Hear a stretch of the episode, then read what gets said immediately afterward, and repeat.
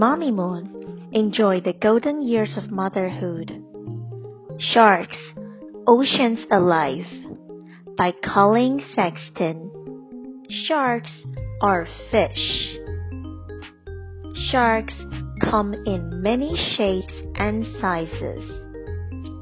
The whale shark is the biggest fish in the ocean. It is longer than a bus.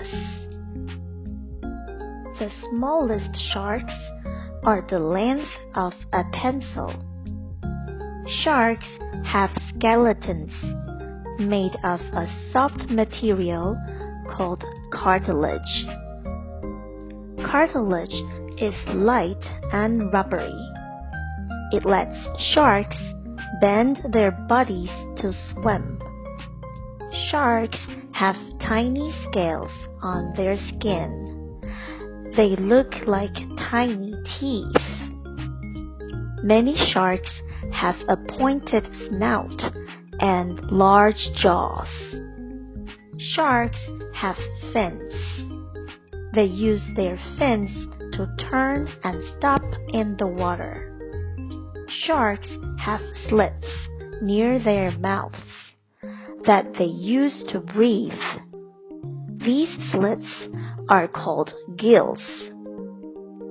Sharks have a fin on their backs. Sometimes it pokes above the water. Sharks have a tail. They move it from side to side to swim. Some sharks swim fast. They chase fish and other prey. Some sharks hide on the ocean floor.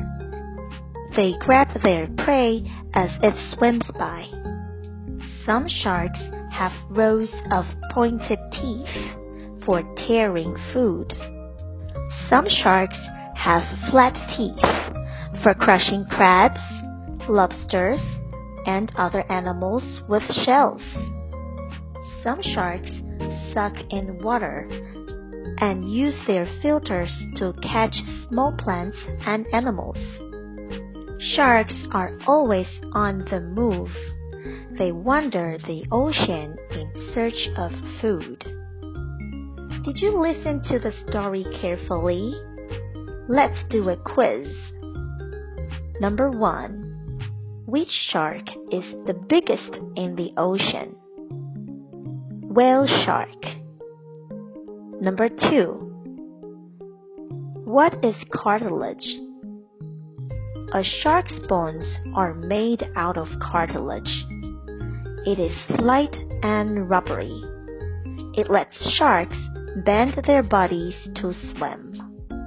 Number 3. What do sharks use their fins for? They use fins to turn and stop in the water.